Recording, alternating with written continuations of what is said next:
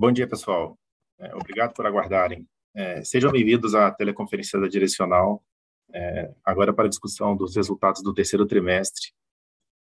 Para os que não me conhecem, meu nome é Paulo Souza, eu sou RI aqui na Direcional, e comigo aqui estão Ricardo, Ricardo Ribeiro, nosso CEO, Henrique Paim, CFO, e o André do time de RI.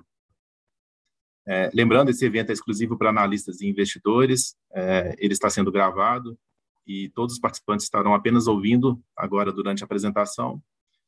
É, e no final a gente vai abrir para o Q&A. E aí aquela dinâmica de sempre, né? Aí no Zoom é, você clica no Raise Your Hand e a gente vai fazendo a gestão aqui da, da fila conforme ordem de chegada de pergunta. É, esse evento também está sendo transmitido simultaneamente pelo YouTube. É, basta acessar o nosso site de RI, lá tem disponível um link. É, pode ser assistido por lá também.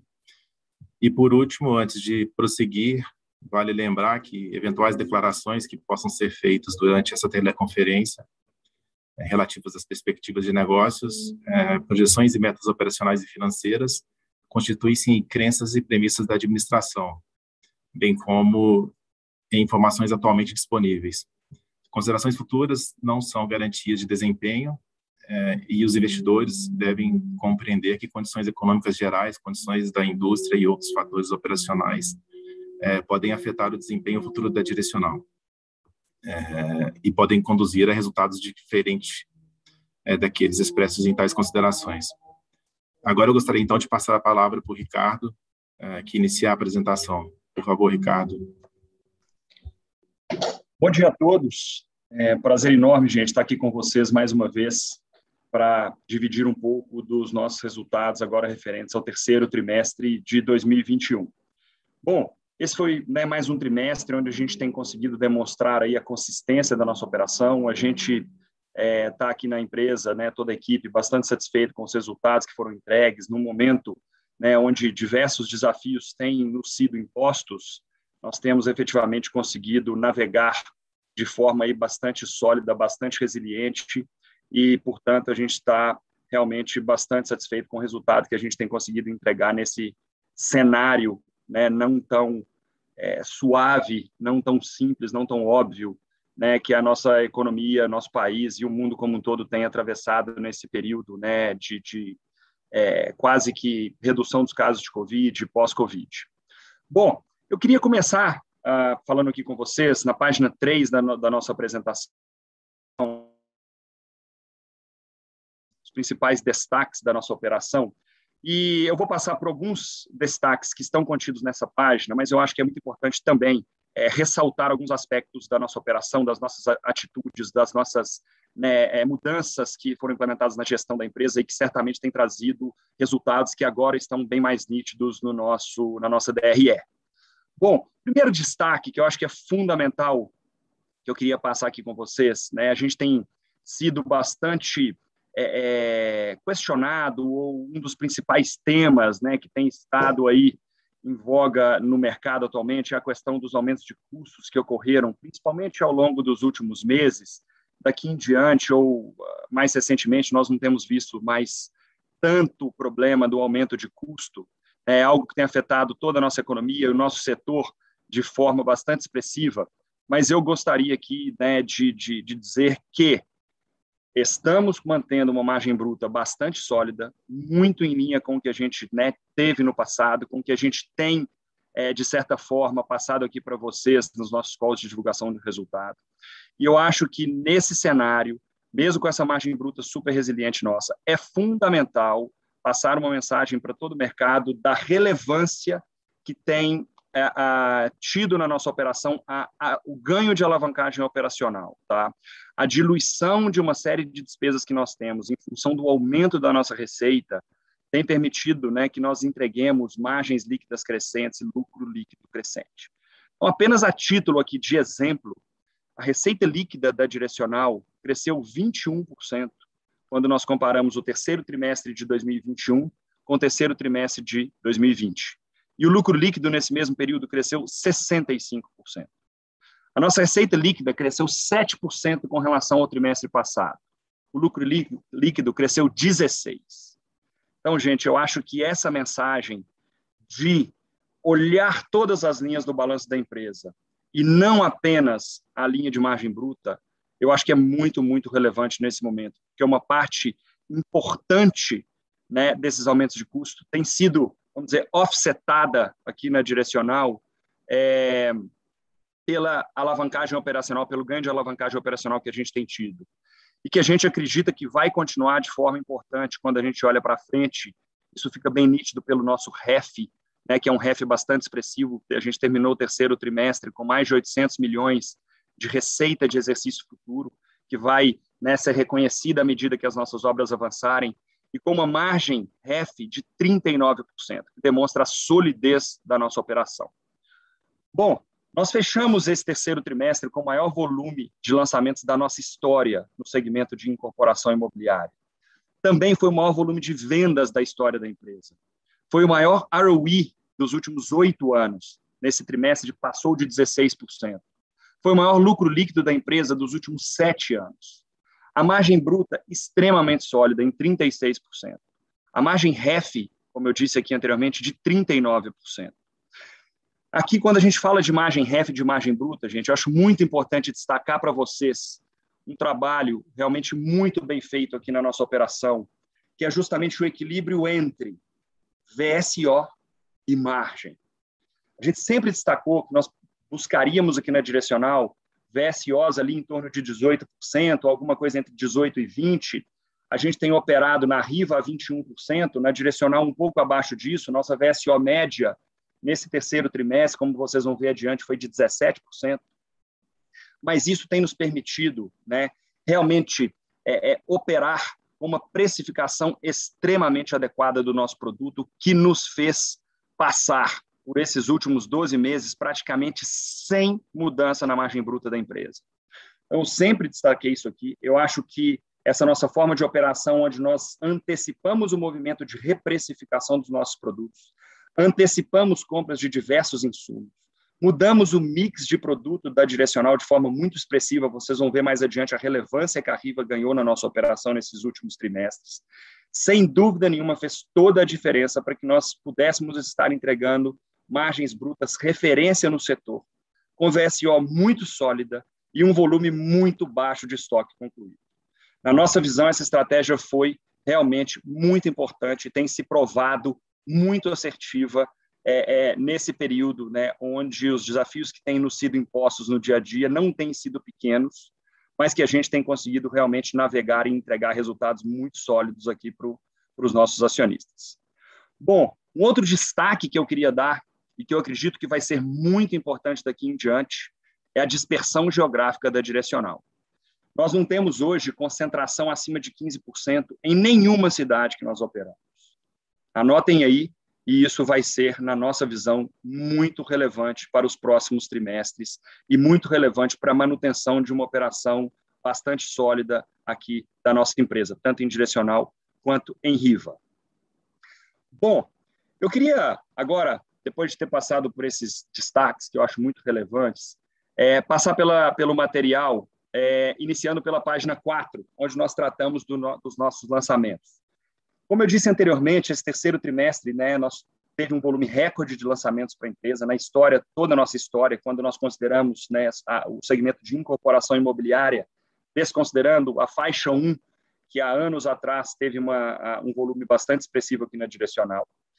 Nós lançamos, portanto, quase 1,1 bilhão de reais nesse terceiro trimestre, o que significou um crescimento de 88% em relação ao mesmo período do ano passado.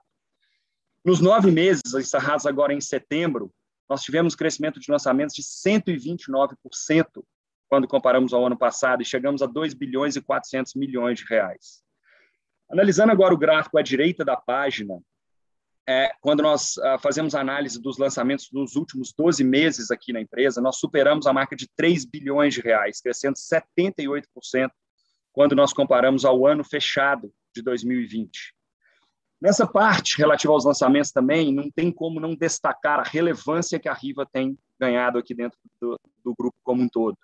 Então, Riva, nesse terceiro trimestre, lançou 621 milhões de reais, superando a direcional em lançamentos.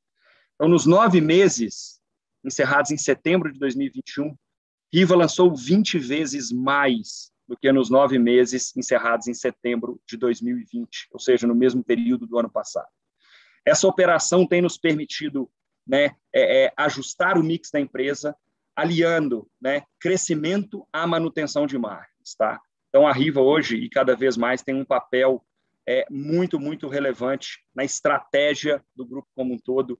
E, de novo, todo o desenho né, da empresa tem se mostrado, mais uma vez, bastante assertivo, é, produtos com demanda extremamente sólida por parte do mercado e realmente uma eficiência na produção, na construção dos empreendimentos da Riva, advindo de todo o know-how que a Direcional adquiriu né, ao longo desses anos, onde nós somos aí um dos precursores na introdução de novos modelos construtivos no, no, no setor imobiliário brasileiro, que tem feito toda a diferença na eficiência que a gente está conseguindo entregar na operação da Riva.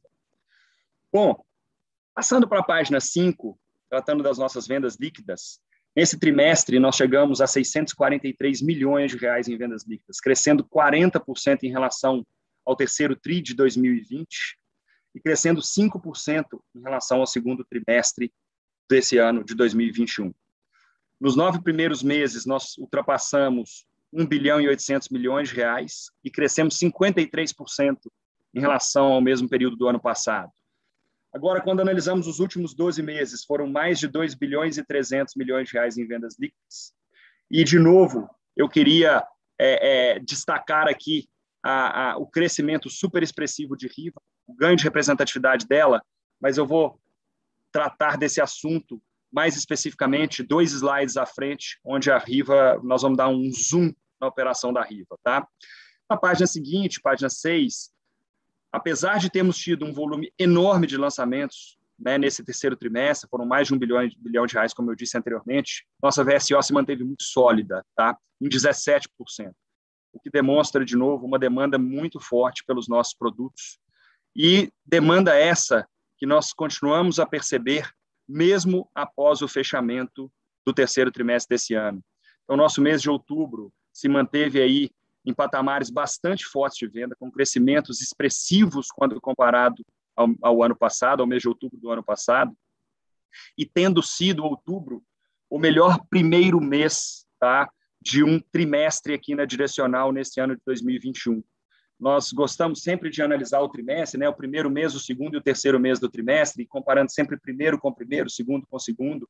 A gente julga isso ser, julga que isso é bastante relevante nessas análises, e outubro foi o melhor primeiro mês de um trimestre desse ano de 21.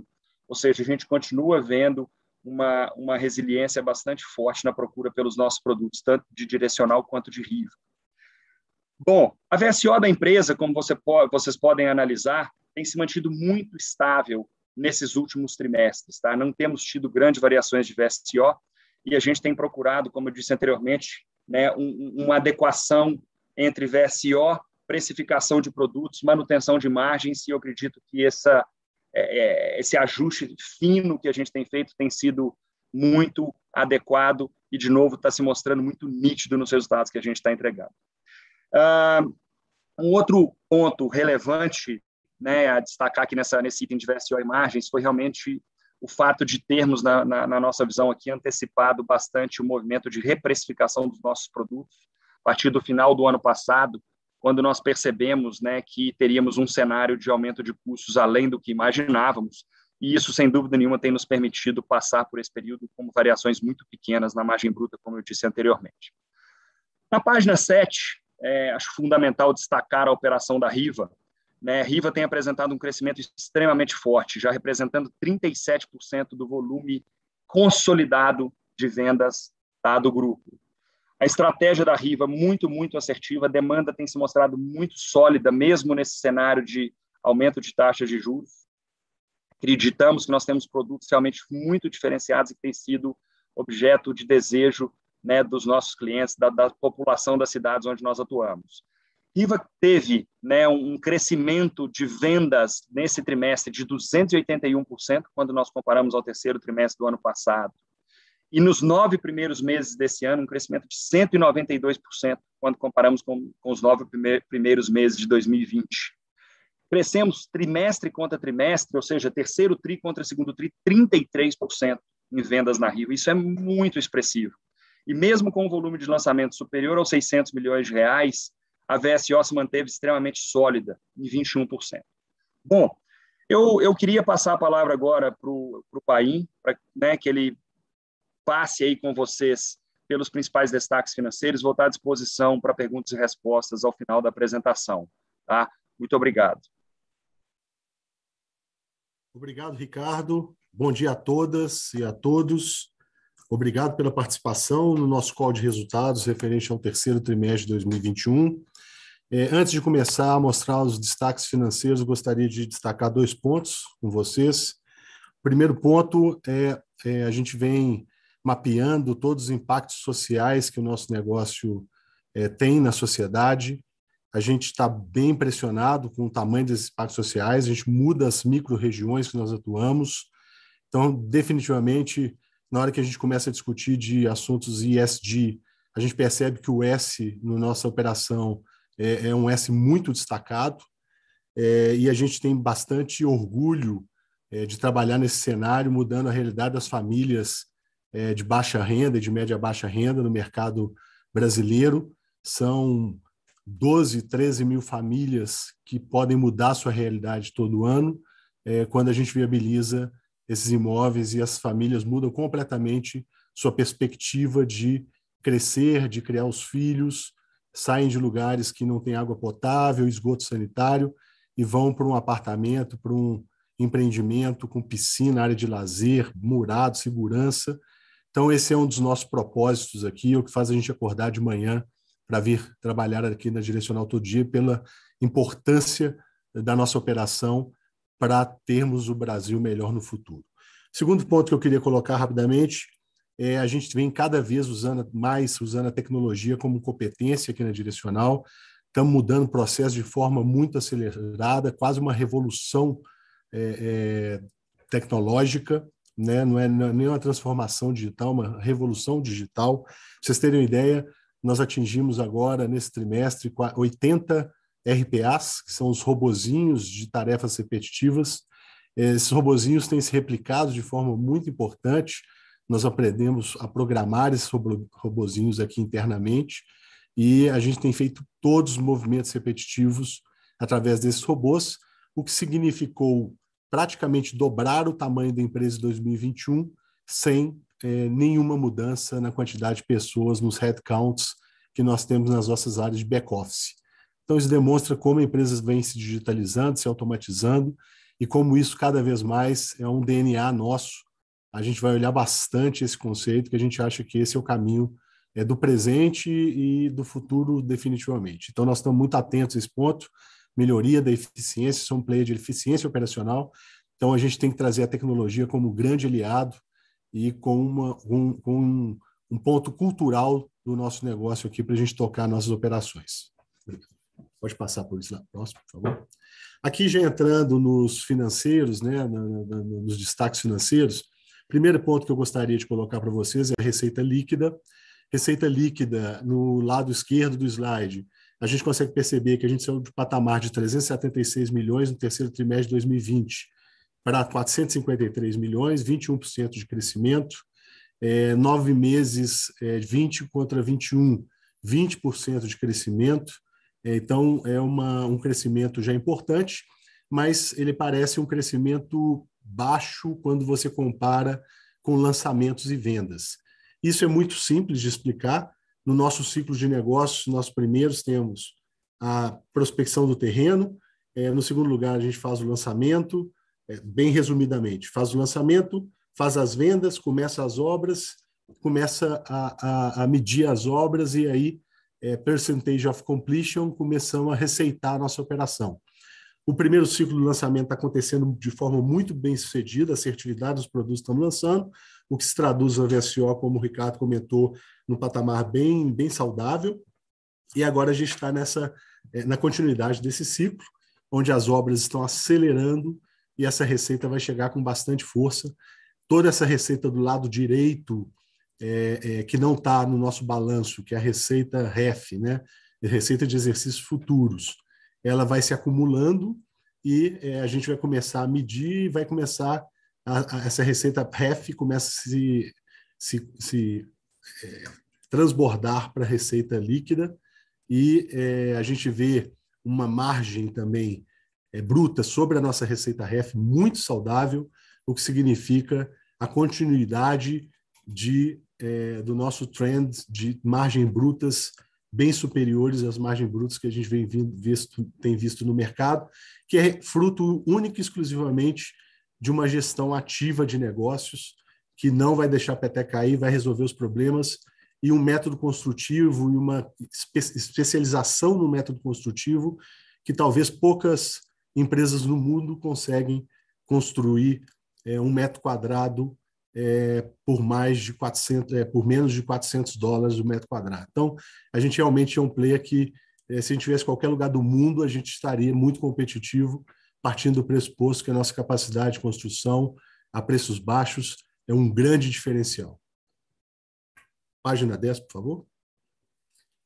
É, descendo aqui para o lucro bruto ajustado, aqui a gente também consegue ver é, na linha superior, né, no gráfico esquerdo, é, como comportamento da nossa margem bruta ao longo, ao longo do, do tempo, né, a margem bruta ajustada. A gente teve aqui um, um pico de 38% no segundo trimestre, a gente bateu 36%. É, a gente vem falando com o mercado que é, nossas viabilidades a gente acaba aprovando é, o hurdle de margem bruta em 34%, então não nos, não, não nos surpreenderia é, ter uma uma perpetuidade de margem bruta mais próxima de 34 do que de 36. Então, isso significa que a gente pode sofrer um pouquinho mais de margem bruta com todos os impactos de insumos que aconteceram, mas que a gente já começa a perceber algum arrefecimento, por exemplo, na indústria de aço, onde a normalidade do lead time já começou a virar uma realidade. A gente começa a ter uma possibilidade de voltar a ter um just in time com, com aço, chegou, no pior da crise, chegou a ter 90 dias para entregar, e isso foi a razão da gente ter montado um estoque importante de aço, porque é melhor ter capital de giro alocado no aço do que interromper um ciclo de obra, que pode ser muito mais penoso para a companhia. Então, a gente fez essa antecipação de compra, mas agora a gente percebe que as coisas estão começando a voltar a uma certa normalidade, e esse estoque vai reduzir ao longo do tempo, nós vamos convertê-lo em dinheiro muito em breve. E a gente percebe que nos nove primeiros meses de 2021, um crescimento importante, 26% do lucro bruto ajustado, atingindo 472 milhões, né? É, e a margem dos nove meses acumulada 36,6, é, quase 37. E do lado direito, a gente percebe a grande evolução que a gente teve e como que essa evolução ela foi é, muito é, resiliente. Né? Então, se você pega 342 milhões de lucro bruto ajustado em 2018. A gente está aumentando aqui um pouco mais de 70%, é, 3T 2021, é, últimos 12 meses, atingindo 630 milhões. Então, todos os sinais vitais, na hora que olha, você olha todos os, os gráficos, exceto os gráficos relacionados à, à alavancagem, dívida, mas estão todos muito bem demonstrando que nós somos uma companhia vibrante, uma companhia que cresce, é, que está trazendo resultado, está continuando, continua disciplinadamente, com foco nos seus negócios, é, com modelo de negócios muito consolidado e muita disciplina em cima desse modelo de negócio. E isso está, vem se refletindo em todos esses dados que a gente já vem mostrando para vocês há bastante tempo aqui, e a trajetória continua sendo muito positiva, e nós estamos animados com 2022, apesar dos riscos que, obviamente, estão mapeados e a gente tem que ficar muito atento, relacionados à inflação, taxa de juros, cenário político. Então, é, são pontos que podem, é, de algum, em, em, alguma, na margem, é, ter, é, gerar alguma dificuldade em 2022, ou por conta de affordability, ou por conta de renda do nossa família cliente. Então, mas a gente está com muito dedo no pulso do negócio e a gente está bem animado para 2022, porque tudo que a gente precisa está dentro de casa, está pronto. É, e talvez haja até uma oportunidade de ganho de market share, é, tendo em vista que muitas empresas de menor porte não conseguiram ou não estão conseguindo sobreviver a uma crise tão é, é, difícil como essa. E as empresas de maior porte, com estrutura de capital muito equilibrada, muito conservadoras, talvez elas vão poder mergulhar no Oceano Azul, é, porque vai sobrar mais mercado.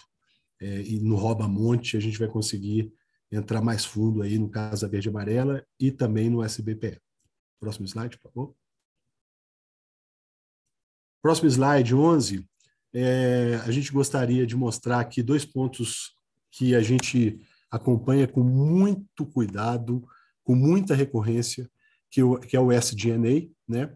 O DNA é, no lado esquerdo do slide, então a gente, no terceiro trimestre, chegou a 7% da receita bruta. É, a gente está meio flat nesse negócio, mas tem um ponto da alavancagem operacional, é, da alavancagem da, da, da, do, da capacidade de escalar a operação e ratear este tipo de custo, com toda a tecnologia que a gente está embarcando na nossa operação. Então, a gente acredita que esse DNA, definitivamente, sobre a receita bruta, quando a receita começar a acontecer, e eu falei que é o, próximo, o próximo ciclo vai ser agora o da receita, porque o de lançamento já veio, o de venda já veio, agora definitivamente tá, o de obra já está chegando e o de receita vai acontecer, a gente vai ter uma diluição importante para a gente melhorar é, bastante. Temos bastante ambição em relação aqui a essa DNA e a tecnologia vai nos ajudar sobremaneira para a gente ser é, talvez o melhor é, operador nesse, nesse ponto, refletindo é, todo o nosso lema interno de eficiência operacional, de buscar cada centavo que, que, que esteja por aí para a gente é, ser realmente uma, um benchmark de eficiência operacional. Então, estamos trabalhando arduamente, tecnologia ao nosso lado, e o efeito de diluição vem em breve. Podem escrever aí que o efeito de diluição está chegando. E nas despesas comerciais tem esse efeito de diluição também, até porque tem as despesas de marketing que, acabam, acontecendo é, praticamente em conjunto com juntamente com o lançamento. Então você acaba tendo um, upfront maior no marketing. Depois as despesas comerciais acontecem, mas na hora que você vê como, como, como a gente acelerou bastante vendas, na hora que você faz a comparação da despesa comercial sobre as vendas líquidas, vocês percebem que tem um efeito de diluição importante. Sobre a receita bruta de incorporação, a gente está andando de lado, mas esses dois números, quer dizer, é, é, a venda continuando avançando. A gente vai ter mais efeito de diluição e a receita bruta acontecendo, como eu falei já para o DNA, definitivamente vai atingir patamares de excelência é, que talvez um dos melhores do mercado em, em alguns trimestres posteriores. Então, eu tenho bastante convicção de que nós vamos conseguir fazer isso. Slide 12, por favor. É, aqui eu queria dividir um pouco com vocês a questão sobre é, a gente tem operações que a gente não consolida a receita nos, nos nossos balanços, né? Que a gente tem, tem sócios, tem, tem parceiros nesse negócio, e mas é, é um trabalho que a direcional está fazendo, que ela está, tá, é, em geral, liderando a obra, fazendo a obra, executando, fazendo a administração, o back-office, todo a venda, todo o trabalho operacional está tá na mão da direcional, mas isso não aparece na nossa receita, e a gente quis dar um disclaimer aqui para vocês, um disclosure, na verdade, para vocês, mostrando como tem sido mais significativo essa, essas SPS que não consolidam, mas que dão um trabalho importante para nós, como isso vem crescendo, né? Então, se terem ideia, nove meses 20, nove meses 21, foram 29% de crescimento, e é, isso se reflete diretamente no nosso resultado de equivalência patrimonial. Vocês percebem que a gente cresceu 108% do terceiro TRI de 20 para terceiro TRI de 21, e nove meses 20, 20, nove meses 21 crescemos a bagatela de 336%. Significa que é, a gente tem tido bastante sucesso nesse tipo de, de, de, de, operação e ela, ela, como ela não aparece na receita, a gente queria mostrar para vocês que tem mais um NACO aqui que a gente faz, mas que não aparece, aparece único e simplesmente na nossa equivalência patrimonial é, é, no balanço. Penúltimo slide, lucro líquido antes de minoritários. Aqui mostra um pouquinho como que seria a nossa receita se a gente tivesse 100% da nossa operação é, conosco, né, sem minoritários. Então, a gente teria uma margem líquida antes de minoritários de 13%. É, para vocês terem uma ideia, a nossa margem líquida no terceiro TRI, é, 100% direcional, foi 10%. Então, tem 2,6% que nós estamos deixando na mesa aqui, que a gente acaba pagando por minoritário e a gente tende a reduzir esse percentual de minoritários, a gente vem falando isso há alguns, algum tempo. Essa, essa, esse rollout não é rápido, mas a gente continua com essa mesma tendência de reduzir a participação dos minoritários para que eles levem cada vez menos esse lucro é, líquido é, e esse lucro líquido seja 100% ou tende a ser 100% do lucro líquido da direcional. Tá? Leva tempo, como eu disse, mas vai fazer, vai ser uma estratégia que vai trazer muito valor para o nosso é, acionista. E é, nos últimos nove meses de 2021, é, 100% direcional, a gente está crescendo aqui, em, comparativamente a nove meses de 2020, 59% no nosso lucro líquido, é, mais uma vez mostrando é, um crescimento aqui é, realmente de, de empresas que é, às vezes startups, empresas de pequeno porte, que às vezes tem até a base baixa, no nosso caso, a base é alta e a gente ainda está crescendo nesses múltiplos extremamente é, agressivos e, e, por incrível que pareça, de uma forma conservadora, sem colocar a operação em risco, sem é, correr, sem, sem estar borderline de riscos de crédito. Nosso jeito é conservador. E agora, no último slide, vou mostrar um pouco disso para vocês. É, na verdade, esse, esse, é o, esse é o penúltimo. É, aqui nesse penúltimo slide, vou mostrar no lado direito a estrutura de capital da direcional, né? A gente todo toda decisão nossa vai ser partindo do pressuposto que nós vamos nos manter conservadores ao longo do tempo. Nós estamos há 40 anos no Brasil, nós queremos ficar mais 40, 80, é, mais anos no Brasil. Só conseguiríamos, conseguiremos isso se a gente manter uma estrutura de capital equilibrada. O Brasil é cíclico, tem eleição ano que vem, então a gente tá, continua com a alavancagem dentro daquele range que a gente vinha falando com vocês, que nos, dá, nos dava conforto entre 15% e 20%. A gente está batendo aqui quase no teto desse range. Apesar de ser 20%, ainda é muita desalavancagem. Para vocês terem ideia, o nosso covenant financeiro de dívida é 50%.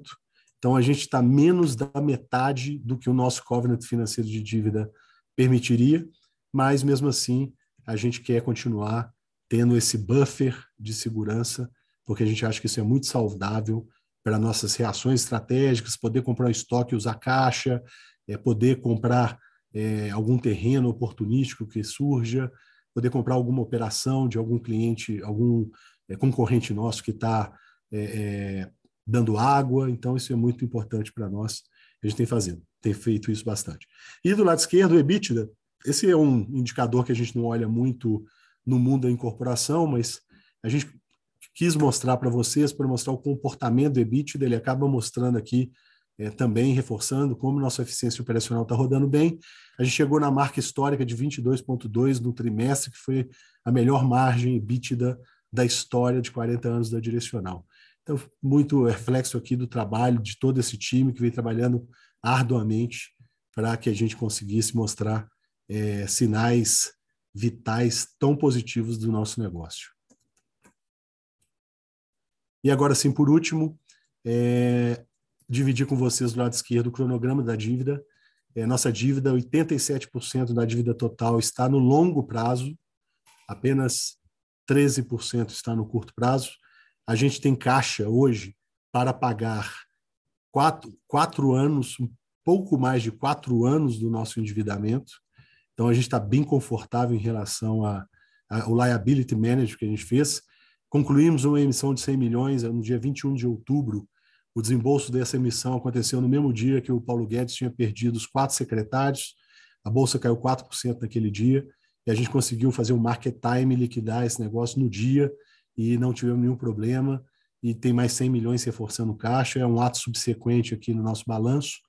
E mercado de capitais é extremamente aberto para nós é, a dívida basicamente é, bancada por debêntures com investidores institucionais, CRI com institucionais e pessoas físicas, e a cada emissão que a gente faz, uma demanda maior, é, uma, uma, uma compressão maior de preço, uma velocidade maior na venda, porque o cliente está conhecendo e tendo mais tranquilidade, e a gente é um emissor recorrente, então é, isso dá bastante conforto para a gente poder operar é, o futuro e poder é, aproveitar oportunidades que certamente aparecerão ao longo de 2022 e nós vamos estar com tudo pronto para aproveitar essas oportunidades. Obrigado. estamos dispostos, estamos disponíveis aqui para perguntas e respostas.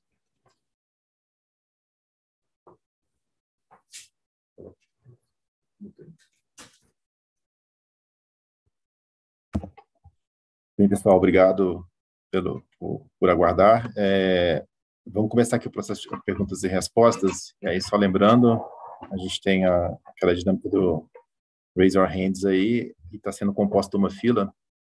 E a primeira pergunta é da Thaís, do Thaís Alonso, do Citibank. É, Thaís, você está liberada para falar. Bom dia, Henrique, Ricardo, Paulo. Parabéns pelo resultado. É, a primeira pergunta é sobre margem. Vocês vêm conseguindo manter margem, manter os 70 bips ano a ano. É, e o que a gente deve ver daqui para frente, com ganho de preço, e se vocês ainda têm produtividade para ganhar nas obras. E a segunda pergunta é sobre a SBPE. A Caixa já mencionou que até o final do ano ela deve manter as taxas do programa, mas que para o ano que vem ainda está incerto. O que, que vocês esperam de impacto nas obras da RIBA de vocês? Braços.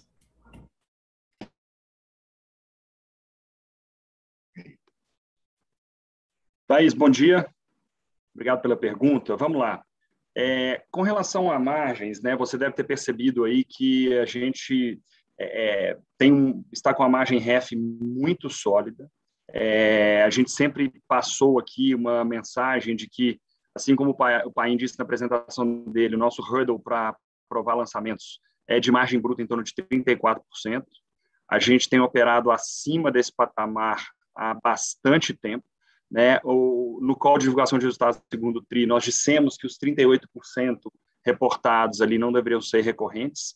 Uh, ao longo dos próximos trimestres, né, é possível que você veja essa nossa margem bruta convergindo para esse hurdle que, que a gente tem né, quando a gente aprova o lançamento de produto, apesar de estarmos fazendo todos os esforços para operarmos né, com a margem bruta mais sólida, maior patamar de margem bruta possível, sempre né, naquela análise VSO versus precificação, e também um ajuste importante no mix do nosso produto, onde a Riva tem um papel bastante relevante.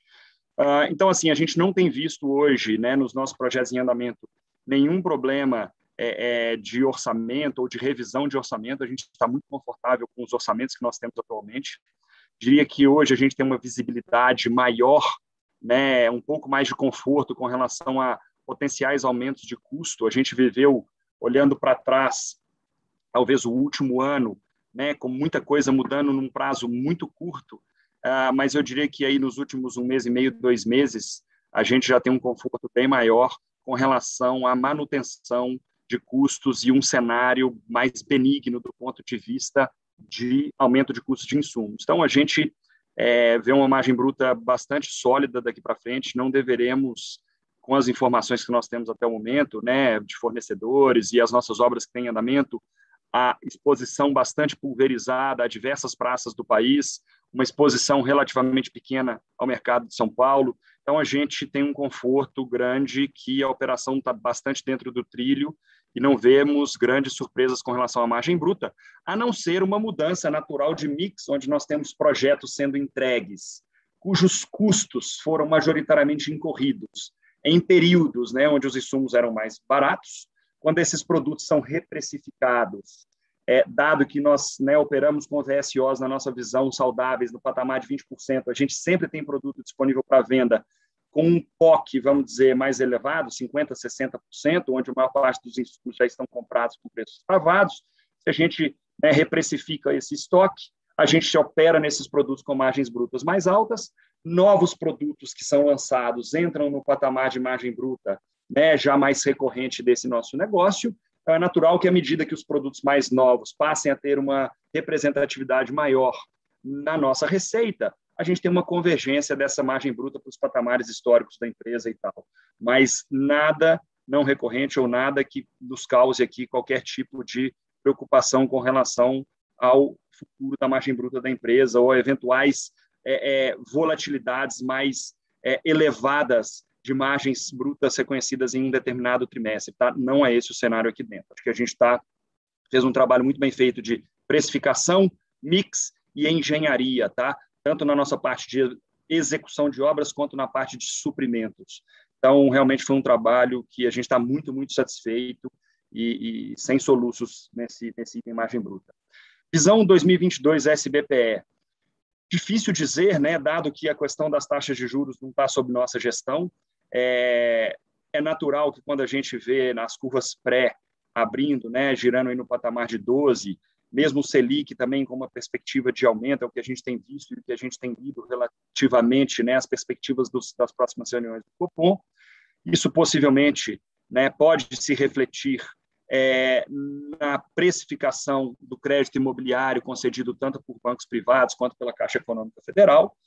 É, com relação à Caixa Econômica, que é o principal parceiro né, da operação tanto de direcional quanto de riva, é, eu sempre disse isso também, ela trabalha com uma taxa de balcão e uma taxa de relacionamento. A taxa de balcão é aquela taxa utilizada para análise da capacidade de financiamento do comprador.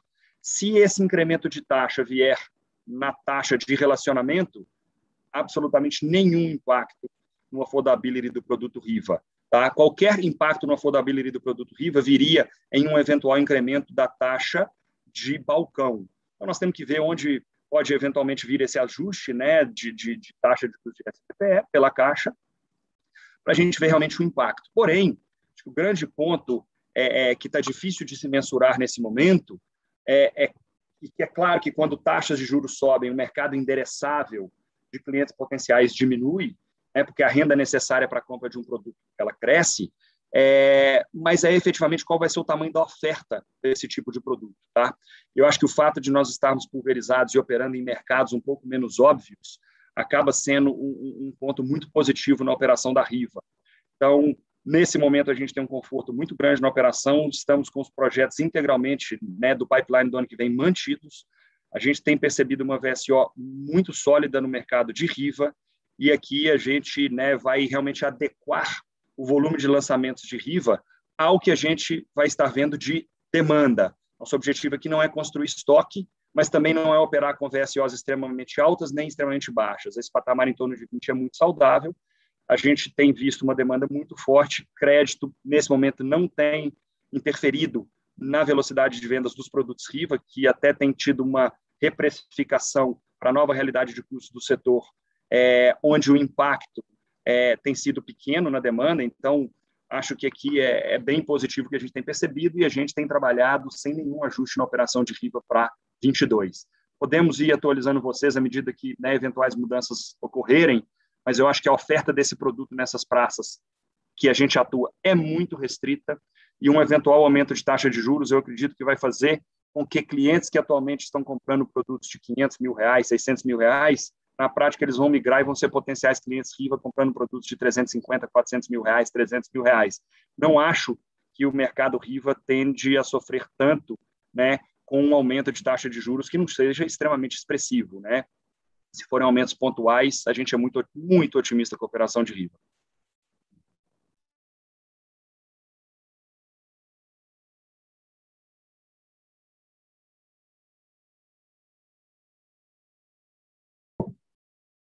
Oi, Thaís, obrigado. Você quer complementar alguma coisa? Não, não, gente, muito obrigada. Tá, joia. Obrigado, Thaís. É, nossa próxima pergunta é do Bruno, do Bruno Mendonça, do Bradesco BBI. Bruno, está aberto o seu microfone aí. Pessoal, bom dia. Obrigado pela pergunta aí, pela, pela conferência. Ricardo, você falou, você falou algumas vezes já sobre a, a, a diversificação geográfica como, como alavanca, né?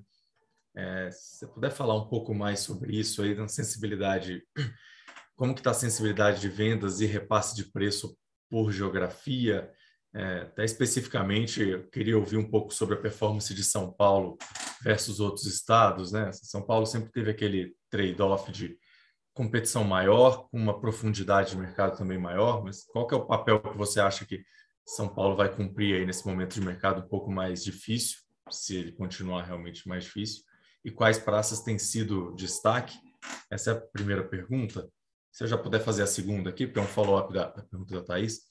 É, em, em, um eventual cenário de aumento de taxa da Caixa, né, o que, que vocês têm discutido aí de alternativas? Né? Você, você falou sobre migração do cliente descendo da pirâmide, mas vocês veem espaço aí para sei lá, aumentar o prosoluto, acelerar a securitização para continuar mantendo é, atratividade, ou quem sabe reverter parte dos projetos de volta para dentro do programa. Enfim, fa fala um pouco também sobre a reversibilidade do Land Bank em um cenário, se o cenário caminhar para algo pior do que a gente está enxergando agora. Obrigado. Bom, Bruno, é, obrigado pela pergunta. Vamos lá, começando pela diversificação geográfica, é, né, o mercado nosso é, é, muito difícil de se generalizar é, o cenário para um país do tamanho do Brasil. Tá? Então, não dá para falar que o mercado está bem ou está mal, porque o mercado se comporta de forma bastante distinta né, é, é, nas diferentes cidades onde a gente atua que é curioso, mas às vezes dentro de uma mesma cidade você tem regiões que estão com demandas extremamente sólidas e regiões que estão muito ofertadas. Ele tem uma característica muito local o nosso mercado, tá? Então, qualquer generalização aqui, eu acho que pode significar um, um erro de análise bastante grande. É, então, quando a gente fala de Brasil, o fato da gente ter uma operação muito pulverizada em mais de 40 cidades, é, sendo que nenhuma delas hoje supera 15%, eu acho que é um conforto muito grande. É, a gente tem olhado com um certo cuidado, é, é, como você citou, é, o comportamento do mercado de São Paulo, que é um mercado extremamente resiliente, com uma é, renda formal né, extremamente é, grande, um mercado muito formalizado, que é fundamental né, na, na obtenção de uma aprovação é, do crédito imobiliário por parte dos bancos. É, mas é um mercado que, por outro lado, tem um volume de players muito significativo, além das próprias incorporadoras você tem muitos né, fundos imobiliários, que também têm um papel bastante relevante, é, que acabam, é, de certa forma, tendo a capacidade de elevar o volume de oferta de forma bastante expressiva. Então, essa é uma praça que a gente tem olhado esse equilíbrio oferta-demanda muito de perto, é, e também né, como vai se comportar a, a, a procura por mão de obra com um volume maior de canteiros em andamento daqui em diante. Tá? Então, a, a gente tem percebido nos últimos meses é, um comportamento onde retornos sobre o capital investido é, em projetos fora de São Paulo têm sido superiores ao retorno sobre o capital investido nos projetos nas nossas SPS de São Paulo. Tá? É, além disso, a gente tem percebido VSOs também é, é, mais elevadas em praças onde a gente tem um volume menor de oferta, um número menor de players atuando. É, um dos pontos, né, até no momento ali que a gente estava é, discutindo o potencial IPO de Riva, a gente foi, de certa forma, um dos, dos itens levantados né, pelos investidores foi muito o mercado do Rio de Janeiro, onde a Riva tem uma exposição importante, e eu digo que hoje esse é o mercado onde a Riva apresenta a maior VSO, e Direcional também tem apresentado uma VSO bastante sólida. Então, a nossa visão, que a gente falou, tem se demonstrado na prática, e, e, a gente é muito otimista com a nossa capacidade de atuar nesse mercado e com o potencial de lançamentos que a gente tem nessa praça, onde o comportamento da demanda tem sido é, melhor do que em praças mais óbvias como o mercado de São Paulo, por exemplo. Quando a gente fala né, de potenciais alternativas num cenário de incremento de juros, é, principalmente no segmento RIVA, dado que o segmento de direcional é, essa parece não ser uma realidade. A gente teve, inclusive, né, recentemente a redução das taxas de juros da faixa 3, né, agora grupo 3 do Casa Verde Amarela.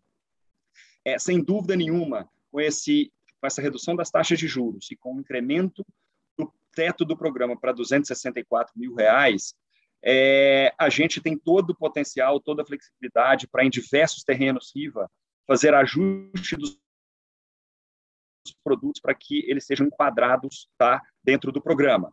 A conta é relativamente simples, né? mas a gente tem um potencial de aproveitamento de um terreno, onde a gente pode fazer unidades maiores ou menores. Se nós optarmos por fazer unidades menores, o que acontece é que nós vamos construir mais unidades no mesmo terreno.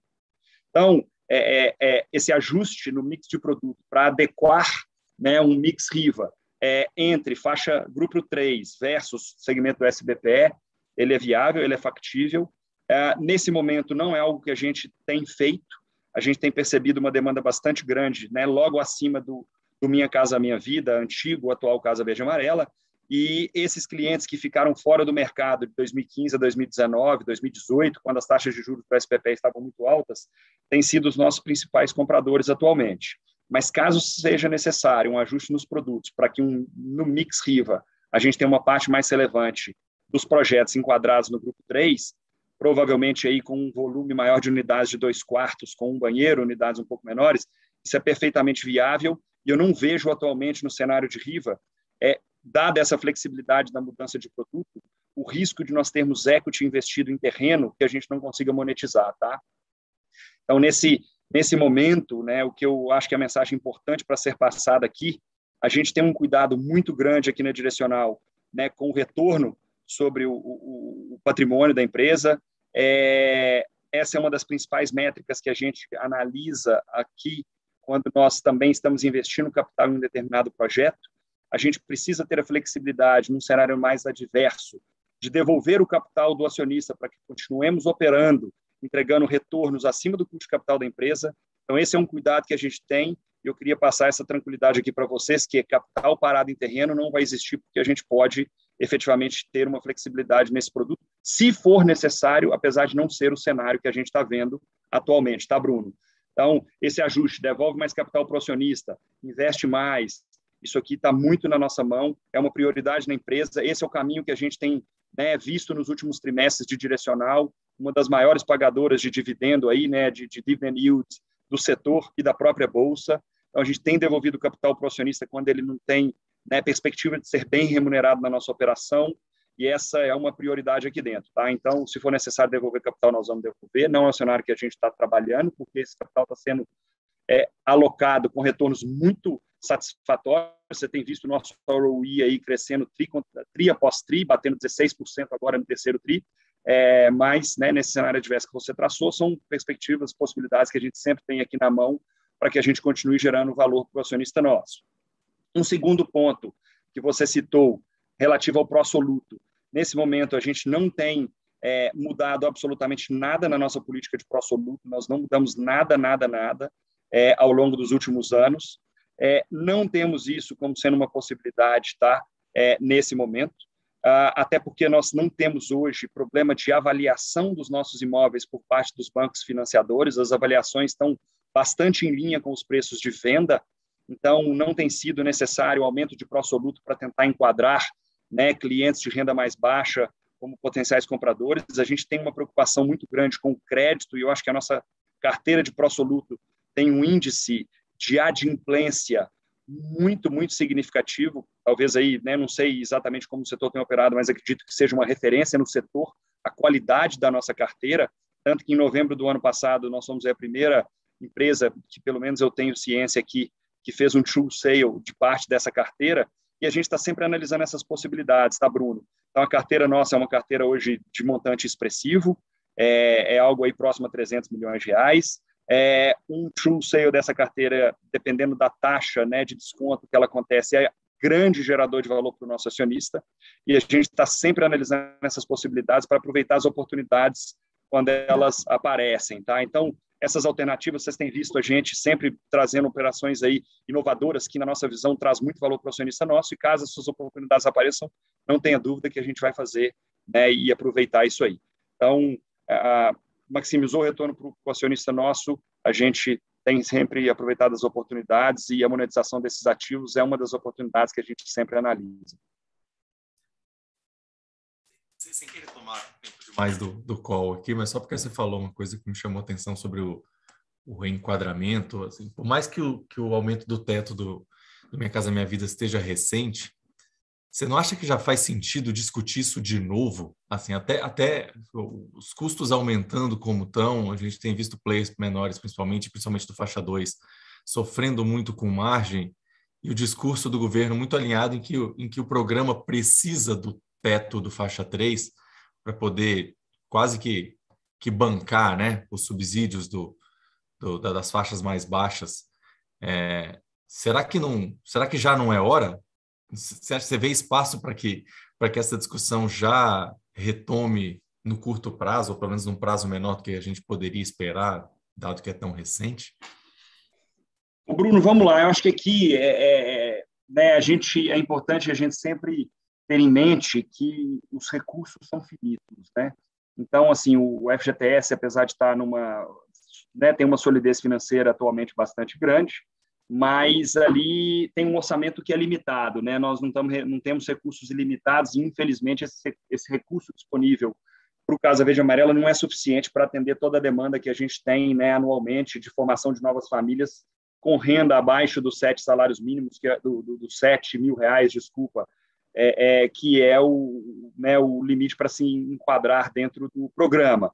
Então, acho que aqui, né, nesse momento, até pensando, acho que como a melhor solução para o país e não necessariamente é, é para as empresas, é, dado que o orçamento do programa tem sido executado, é, é preferível que a gente não tenha um incremento desse preço teto, porque isso significaria uma construção de um menor número de unidades, dada a limitação desse orçamento, é, do que a gente né, eventualmente ter um aumento de preço teto. Então, acho pouco provável qualquer aumento de preço teto, por mais que esse aumento de 10% tenha sido muito inferior ao que a gente teve de INCC de março de 17, quando tinha acontecido o último aumento, até agora, né, novembro de 20, que quando, foi quando entraram em vigor os novos preços teto, foi mais de 40% de INCC, e o aumento do teto foi de 10%. Isso demonstra claramente um ganho de eficiência muito grande da engenharia nacional, das empresas nacionais, um ganho de produtividade muito relevante, dado que as empresas com um aumento muito abaixo da inflação sentida têm conseguido operar, né, é, mas eu, eu acho que é pouco provável um aumento de, de teto e eu acho que não é saudável, dado esse, essa limitação do orçamento.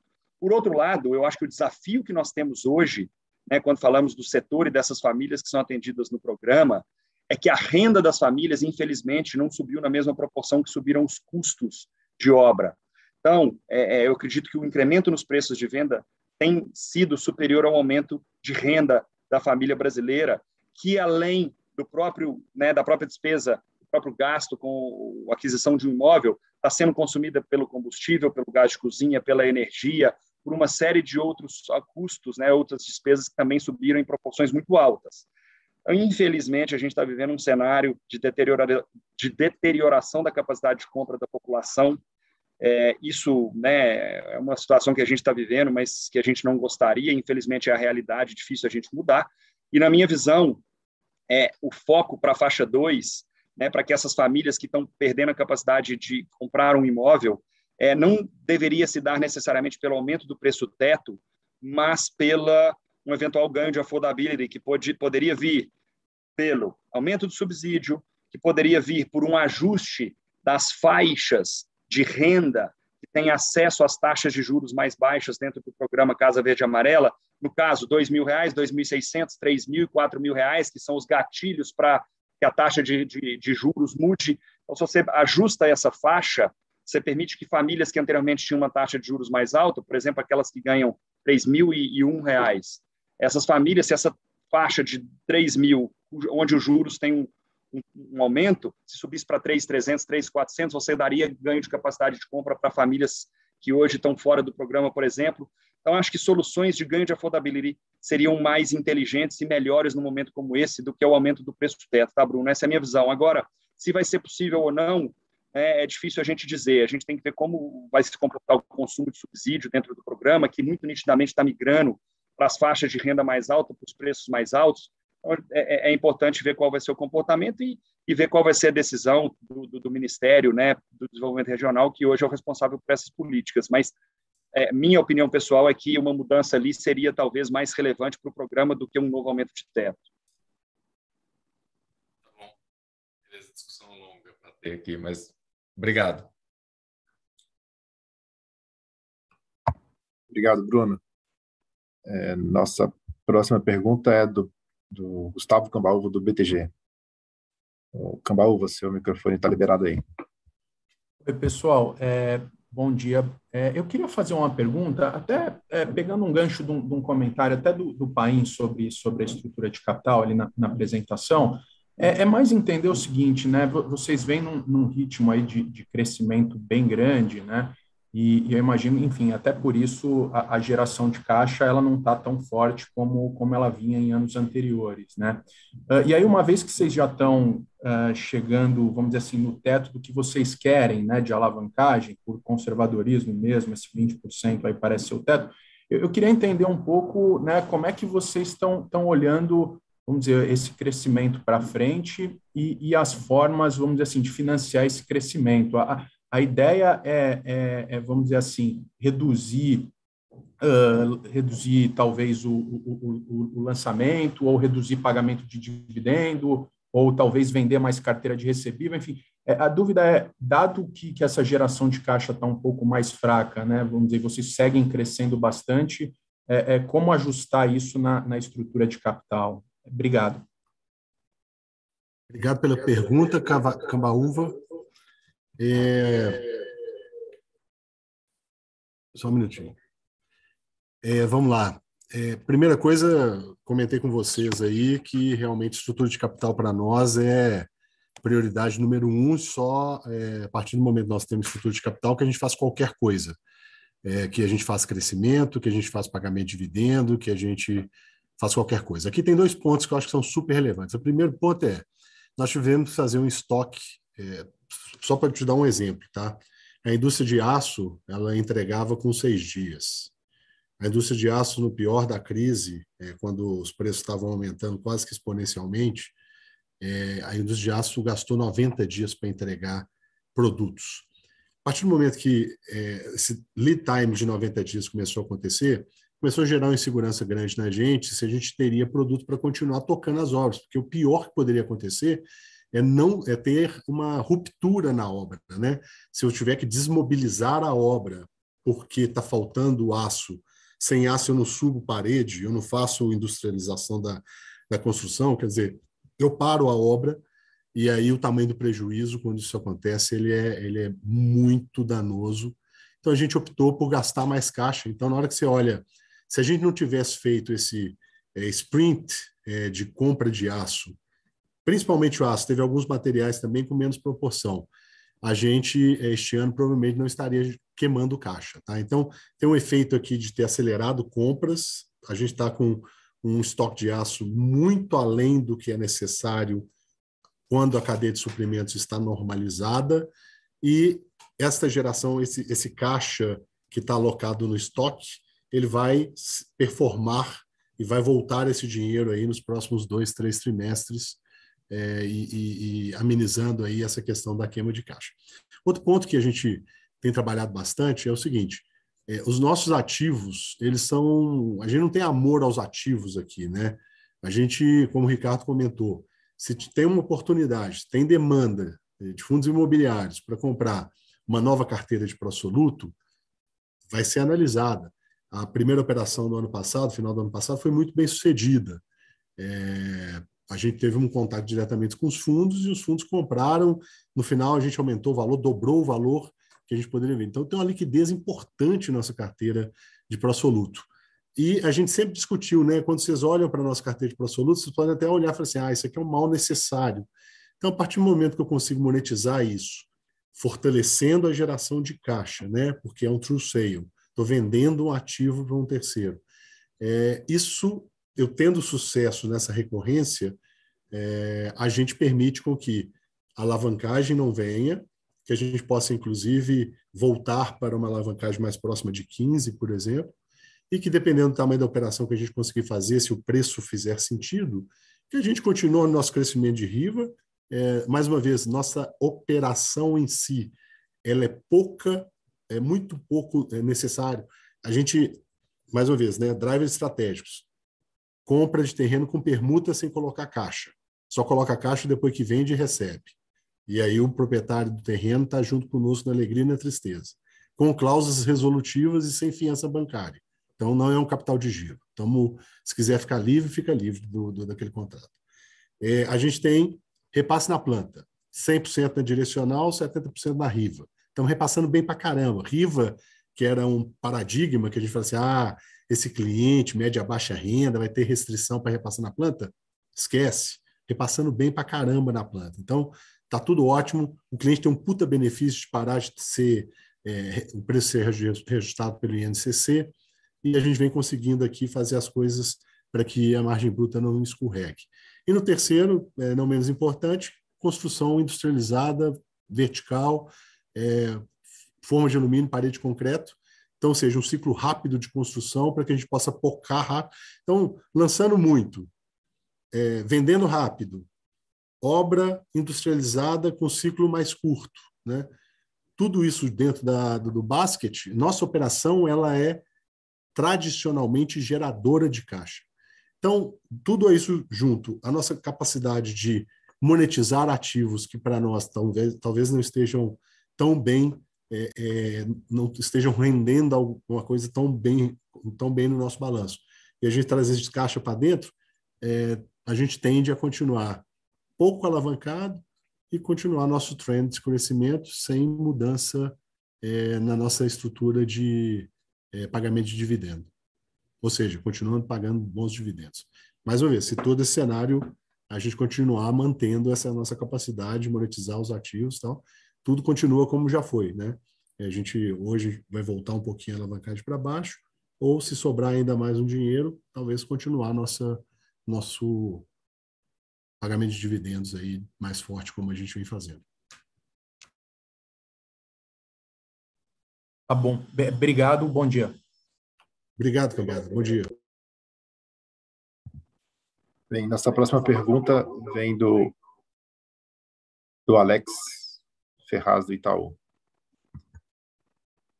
É, Alex, está liberado para perguntar. É, bom dia, Ricardo, Paim, Paulo e time. É, obrigado aqui pela apresentação.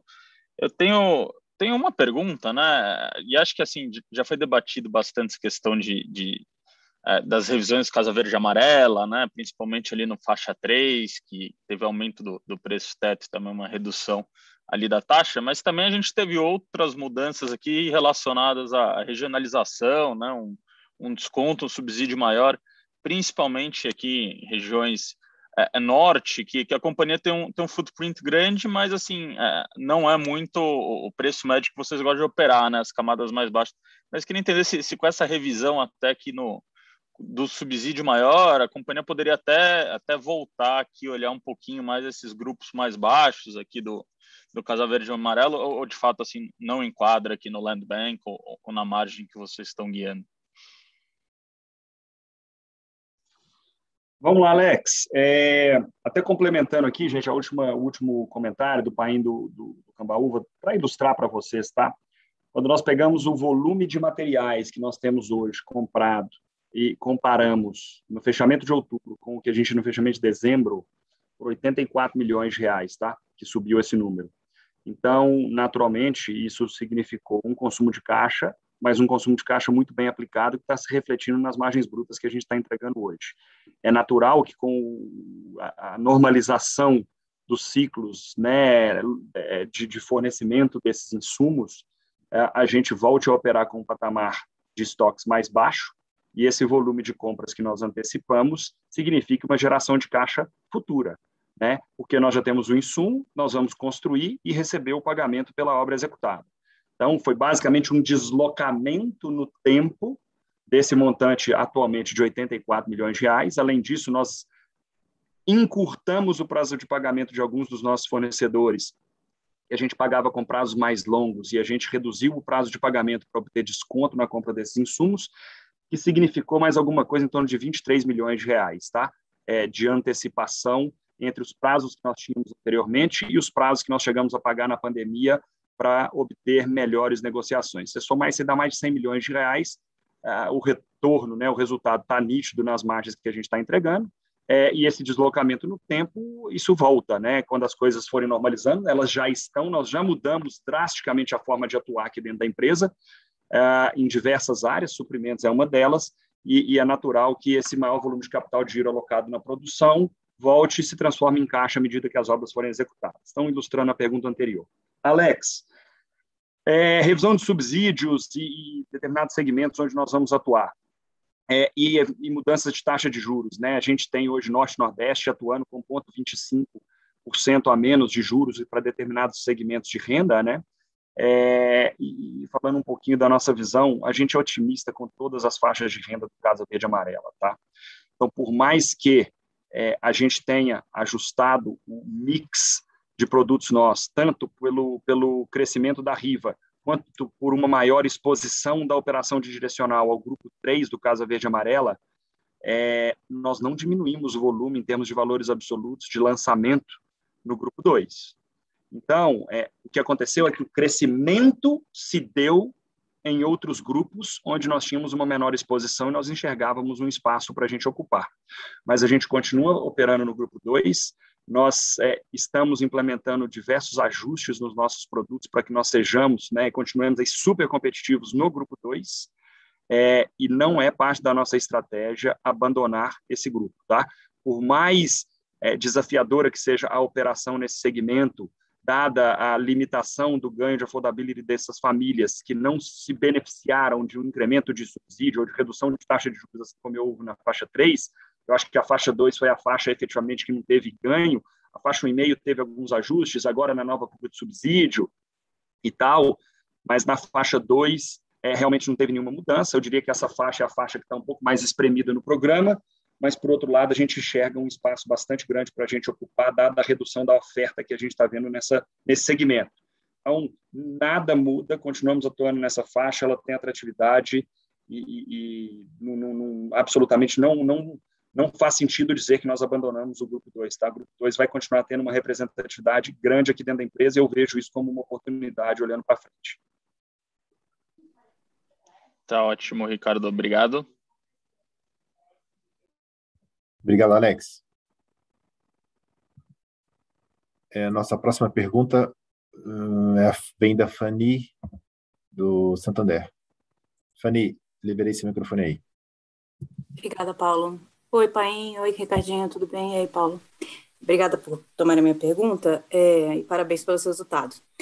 Pessoal, é o seguinte, é, a gente fica falando muito aí de aumento de taxa de juros, né, SBPE, mas é, eu queria entender, assim, o cliente Riva, ele pode acessar também o procotista do FGTS, né? E, e, em momentos que a gente viu a taxa de juros, sei lá, do SPPE bater 12, a gente está falando de um procotista em torno de 8. É, eu queria entender qual é o percentual desse cliente, assim, de que usa né, o FGTS como, como fonte de financiamento, isso, e, e se esse, essa linha de funding poderia ser um fator aí mitigante para um potencial aumento que eu acho que vai acontecer, né, ainda maior aí da, da taxa de juros do SBPE. Aí seria essa a minha pergunta. Fanny, o Procotista é 866, tá? Taxa de juros nominal. É, hoje, né, vamos dizer, representatividade do Procotista é, é, dentro do volume de empreendimentos é, de clientes é, da Riva que tiram financiamento bancário é baixíssimo, até porque a taxa de balcão do SBPE ela está inferior a esse patamar de taxa de juros nominal. Então, é natural que os clientes que tenham, que, que, que vão dizer, que se enquadrem nas exigências para tirar um financiamento no cotista ainda não optem por essa opção, né, porque ele tem taxas inferiores no SBPE, mas, sem dúvida nenhuma, se houver né, um incremento das taxas de juros do SPPE acima desses patamares, o procotista volta a ser uma opção volta né, a ter uma certa representatividade. O orçamento do Procotista ele não é um orçamento tão expressivo, mas eu também acredito que sejam poucos os imóveis é, que se enquadrem também nessa, né, nessa linha do Procotista, tá? tanto o cliente quanto os imóveis. Eu acho que o produto Riva enquadra perfeitamente nisso aí. Se o cliente é, é, também se enquadrar nas exigências, ele pode vir a ser uma possibilidade, sim, para mitigar esse possível aumento de taxa de juros caso ele se materialize, tá? Por enquanto é perto de zero, mas ele pode ser uma, uma saída, né, caso o aumento, né, ao qual a, a Thaís se referiu aqui aconteça. Vamos ver o que, que, que, a Caixa vai fazer, né? É difícil a gente dizer se o aumento vem na taxa de balcão, vem na taxa de relacionamento. Então, assim, a gente acaba tendo que esperar os anúncios, as mudanças para se adequar, mas o Procotista é uma boa solução. Tá ótimo, Ricardinho, obrigada. E só mais uma pergunta, o perfil do cliente da Riva, também você está observando uma mudança, assim, desse cliente, sei lá, potencialmente uma renda mais alta do que vocês previamente observavam, justamente por, por essa perda do poder de compra, assim? Fanny, é, a gente tem visto, é, na média, a renda do nosso cliente subir, tá? É, na média. Na minha visão, não porque ele está com a renda comprometida com outras despesas ou outras dívidas, mas porque o preço médio de venda nosso subiu, né, principalmente em função da mudança do nosso mix. Mas quando nós consideramos um mesmo produto, tá, é, eu diria que a renda subiu só nos casos onde o preço de venda subiu. Para um mesmo preço de venda, eu diria que eu não tenho percebido é, clientes com renda mais alta comprando. Tentando traduzir isso aqui para você em números, o, o que você disse seria uma realidade se nós percebêssemos um comprometimento da renda do comprador com a parcela do financiamento abaixo do teto dos 30%. Ou seja, aquele cliente tem uma renda mais alta, ele já tem parte da dívida comprometida com outras obrigações e ele só estaria disposto a ter 20% da renda comprometida com o pagamento da parcela. Isso não é algo que a gente tem percebido no mercado. A gente tem percebido que os clientes continuam entrando, continuam comprando com o maior comprometimento de renda possível aprovado pelo banco, tá? Então, eu não acho que para um mesmo produto e mesmo preço, a gente esteja vendo um aumento da renda do comprador e, portanto, um menor comprometimento da renda com a prestação do financiamento. O cliente opta por comprar um produto, às vezes, maior, um andar maior, uma, uma vista melhor, um sol nascente, e ele compromete o máximo que ele pode da renda dele. Então, ainda não é um cenário que a gente possa dizer que existe um menor comprometimento da renda com a prestação é, e, portanto, uma renda mais alta de clientes comprando um mesmo produto né, que um cliente de renda mais baixa comprava anteriormente. Foi claro? Respondi a pergunta sua? Não, foi super claro. Era mais entender mesmo se estava acontecendo um downtrade, assim, porque pode ser uma oportunidade também para vocês, né? Apesar do cenário macro pior, cara, é isso. Começa a baixar Fania, até o, o momento, tanto no Casa Verde Amarela quanto no segmento do SBPE, dado que o principal né, player com o qual a gente opera na Riva é a Caixa, não houve mudança na taxa de balcão, e não houve mudança na taxa de juros do Casa Verde Amarela, tá? Então, é, é, a mudança da renda do cliente, o aumento da renda média do cliente, nosso comprador, tem se dado muito mais pela mudança de mix do que por uma perda de affordability decorrente de aumento de taxa de juros, que exigiria uma renda mais alta do nosso comprador. Vamos ver se isso acontece para frente, mas por enquanto ainda não é o cenário que a gente está vendo, não. Tá ótimo, Cadinho. Obrigada, viu? Fani, só um complemento aqui, uma coisa que a gente tem percebido também, que é uma, uma mudança de comportamento, são os produtos da Riva, é, que não tem interesse social envolvido, é, a gente vendendo com pagamento do apartamento até a entrega. Então, o cliente está com, com dinheiro no bolso, ele está querendo investir no, apartamento, e aí ele divide de 10 parcelas, 15, 18 parcelas, é, casado com a entrega das chaves, com a Bits, e tem cada vez mais escalado essa característica de cliente, é, que ele paga integralmente o apartamento é, antes das chaves, é, numa carteira própria nossa.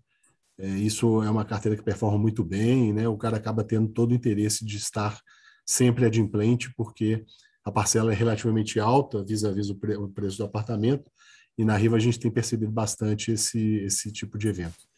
Interessante. Pai, em qual o percentual, mais ou menos, dos clientes que estão fazendo isso? Isso. Faninha, é, a gente pode levantar com detalhe para você, mas hoje a gente tem estimados os 20% dos clientes Riva que não, não, não estão falando aqui dos produtos que têm HIS, HMP, que tem algum tipo uhum. de interesse social. Né? Tem que ser os produtos SBPE Plain Vanilla, é, é, que a gente possa vender para qualquer tipo de público, mas é, é foi muito próximo a zero no passado recente e agora já está batendo 20%. Interessante. Está ótimo. Obrigada. Ô, ô, Fani, estamos falando bastante aqui, mas são informações interessantes, são, são informações legais. É o seguinte, também uma outra coisa que a gente tem percebido, dada essa expectativa de continuidade de aumento do Selic, uma consequente né, aumento da taxa de juros do SBPR, a gente tem também percebido, de certa forma, uma antecipação da decisão de compra, tá?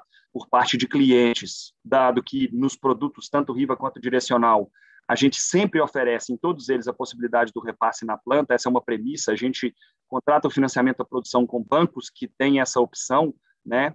É, então, o cliente já consegue travar as taxas de juros no momento da compra. E eu acho que essa é uma grande vantagem que nós temos oferecido para o nosso cliente. É a certeza que ele vai ter o crédito e também a possibilidade de travar as taxas de juros no momento anterior a um potencial aumento que tem sido, de certa forma, noticiado né, na mídia. Então, acho que esse é um outro ponto bastante positivo do que a gente tem oferecido para o nosso cliente, e é por isso que eu acredito que a gente esteja vendo uma resiliência também muito grande é, na nossa demanda, tá? Então, é o que eu falei, o mês de outubro é, com demanda muito forte, muito sólida, é, um mês que, que realmente tem sinalizado é, impacto baixíssimo. A gente não tem visto redução da demanda, pelo contrário, né? Foi o melhor primeiro mês de um trimestre que a gente teve esse ano. Então, outubro, né, vindo muito bem, novembro também performando bem no início de mês. Então, acho que esses diferenciais acabam sendo é, coisas únicas que nós oferecemos para o nosso cliente Riva, por exemplo, e muito poucas empresas dão essa opção. Então, o cliente fica preocupado, o INCC né, tem sido alto, tá bom, meu saldo devedor vai subir, chega lá no fim da obra, se taxa de juros sobe, pode ser que eu não consiga pagar o imóvel. Então, a possibilidade dele repassar e ter a certeza que ele comprou o imóvel e tirou financiamento, acho que é um benefício enorme que a gente oferece para o cliente nosso, e isso tem se traduzido nessa demanda bastante forte, né, que a gente tem visto pelos nossos produtos e, e esse crescimento que a gente tem visto de vendas nos últimos trimestres. Beleza. Excelente, pessoal. Muito obrigada. Viu?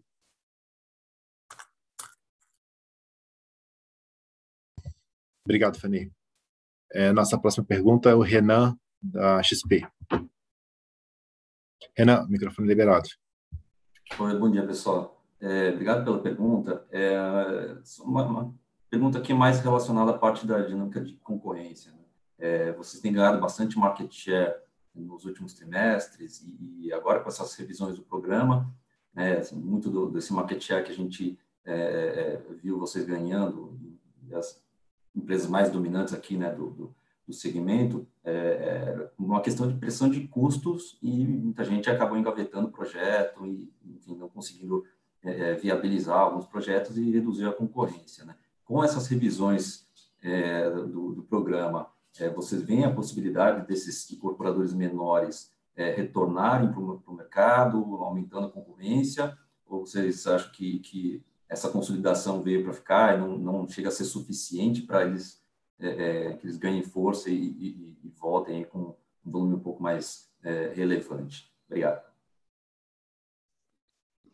Renan, vamos lá. É, é, essa é uma pergunta, né, simples, isso aqui é, é, né, no, é, muito com base no nosso feeling e do que a gente vê no dia a dia, né, nas praças que a gente fala, e também, obviamente, do volume de contratações de unidades totais dentro do programa, que é um dado público, né?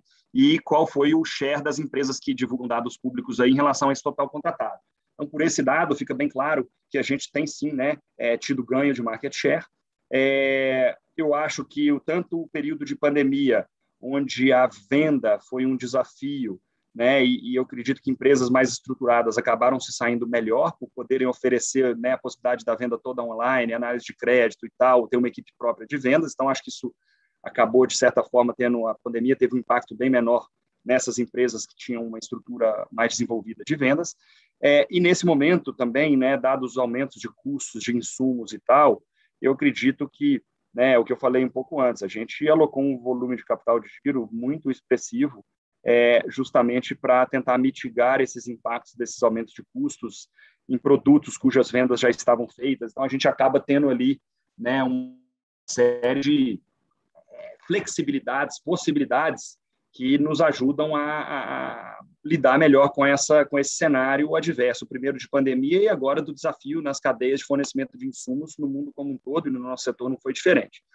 Então a minha visão é o setor está se profissionalizando, é, não acho que seja uma questão de empresa maior ou empresa menor, é uma questão de empresas que operam com certo conservadorismo, é, com uma estrutura de capital mais sólida, que antecipam né, movimentos e, e, situações futuras de uma forma mais assertiva, que acabam passando melhor por esse cenário, por esse período. Então, acho que esse ganho de market share que houve foi algo natural. Minha expectativa, eu acredito que isso vai se manter, tá? É, eu acho que quem está operando de forma mais profissionalizada realmente tem se diferenciado e os próprios compradores acabam optando, né, dado o fato de, em geral, comprarem os imóveis na planta, é, por esse tipo de empresa num cenário onde existe um pouco mais de incerteza. Então, acho que é, tem anos né, que a gente tem percebido um ganho de market share é, do, do, da linha ali de apoio à produção do FGTS em relação à carta de crédito individual, é, isso, eu acho que é uma tendência, isso deve continuar e acredito que realmente deve ser algo que deve se manter olhando para frente, tá? Perfeito. Obrigado, gente.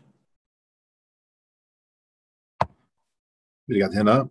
E nossa próxima pergunta é do Marcelo Mota, do JP Morgan. Marcelo, está liberado o microfone. Opa, valeu, Paulo. Bom dia, pessoal. duas perguntas também. Primeiro, sobre questão de receitamento. Enfim, vocês comentaram aí no release, se não me engano, o segundo ou terceiro tri já falando né, que vocês estão vendendo bastante unidade próxima do lançamento, que tem pouco POC, né? Então acaba aí uh, impactando por reconhecimento de receita. Esperar, né? A pergunta é se a gente poderia ver esse reconhecimento de receita acelerando já quarto tri, ou vocês acham que é mais para para a primeira metade do, do ano que vem. Uh, e sobre outubro, enfim, o Ricardinho comentou que está muito bom, né, o melhor primeiro mês de um trimestre de 21, mas imagino que o quarto tri acaba sendo sazonalmente sempre um pouco mais forte, né? Então, não sei se vocês podem falar um pouco ano contra ano, se tem alguma outra métrica aí para a gente entender quão forte esse outubro tá. E são essas perguntas. Obrigado, gente.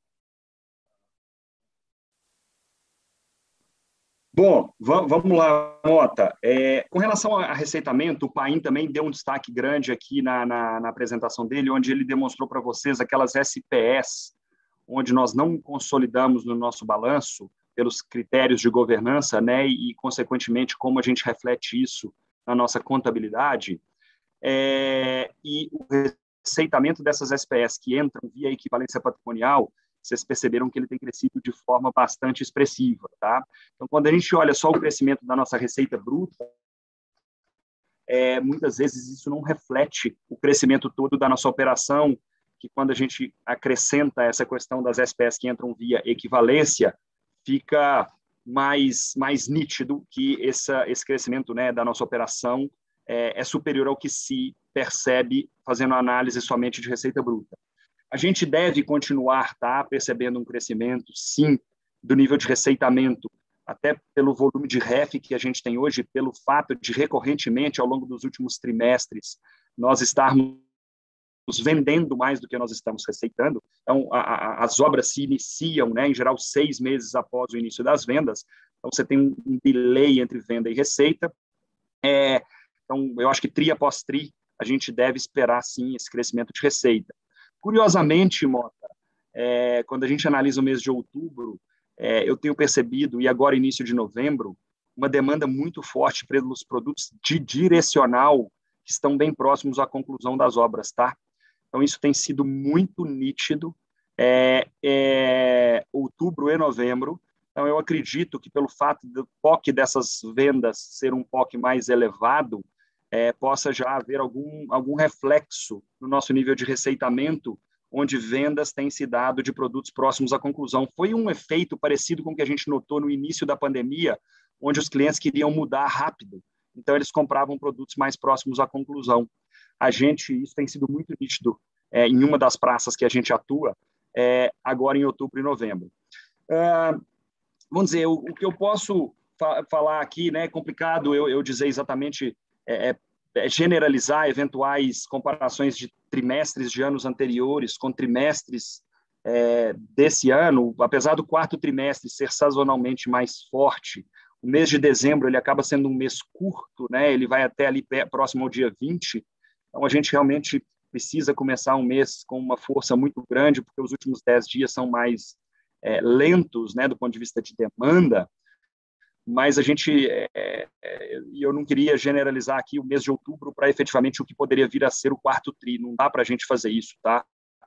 Mas a gente teve um, um, um outubro aí é, 20% superior ao primeiro mês do terceiro trimestre. Não significa que isso possa ser generalizado, porque esse trimestre quarto ele é bem mais curto do que o terceiro. Então, é, é uma coisa não tem nada a ver com a outra, né? Tentar inferir números aqui, são simplesmente dados de mês a mês e, e não quero abrir números de quanto volume de venda, nada disso. É natural que, que a gente tenha um primeiro mês mais forte, a gente trabalha para isso é, e, e, não dá para de, de forma alguma dizer ou tentar ver como vai ser o quarto tri, porque o mês de dezembro é um mês muito desafiador para a gente. Perfeito, muito obrigado, gente. Só tem um ponto adicional aqui, Mota, também, completando é, um lado um pouco mais cheio do copo, que novembro é o mês do Black Friday e a gente está com várias campanhas importantes no ar aí. Então, a nossa expectativa também é que novembro, em, em geral, nos últimos anos, novembro tem sido realmente um mês de grande destaque Então, a gente espera continuar nessa tendência de novembro ser um mês super importante no nosso, nos nossos 12 meses aqui é, na nossa operação, na, nas vendas. Então, tem bastante coisa acontecendo, bastante campanha de marketing, é, condições especiais do, do, Black Friday já estão rolando, é, o mês inteiro está valendo, e isso, o novembro também parece que vai ser, tem a expectativa de ser muito forte. Obrigado, pai. É, por último, só um minuto.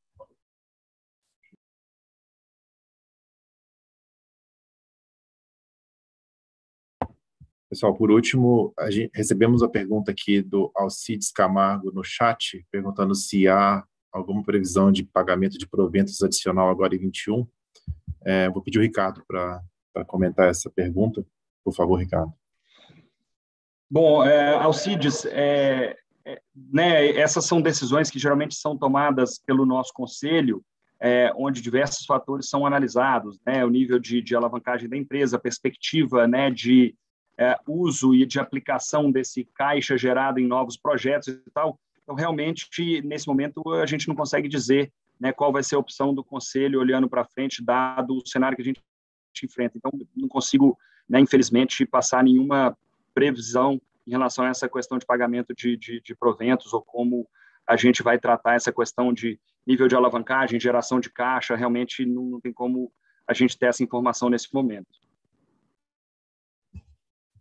Bem, pessoal, chegamos ao fim do nosso call. É, gostaria de, de agradecer a participação de todos e informar que essa transmissão, esse, essa videoconferência está disponível no nosso site, no YouTube. E, por último, voltar para o Ricardo para considerações finais. Bom, muito obrigado pela participação de todos. É realmente sempre muito rica essa discussão, principalmente no, no Q&A.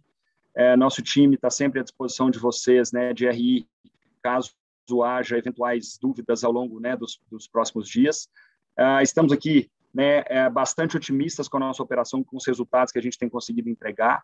É, eles estão bastante em linha, bastante condizentes com tudo que a gente tem aplicado, dito e implementado na nossa operação. Então, é bastante gratificante nós vermos nos resultados né, o reflexo de todo o esforço que a nossa equipe tem feito aqui na empresa e, e essa é uma recompensa muito grande para todos nós. Importante agradecer todo o time, tanto de direcional quanto de Viva, pelo trabalho, pela disciplina e, e pelo resultado que tem conseguido entregar. Então, realmente, mais um trimestre onde a gente tem é, aí uma satisfação muito grande estar divulgando esses números e continuamos trabalhando aqui muito forte para a manutenção dessa trajetória e, e realmente para gerar o maior valor possível para os nossos acionistas. Então, muito obrigado e um bom dia a todos.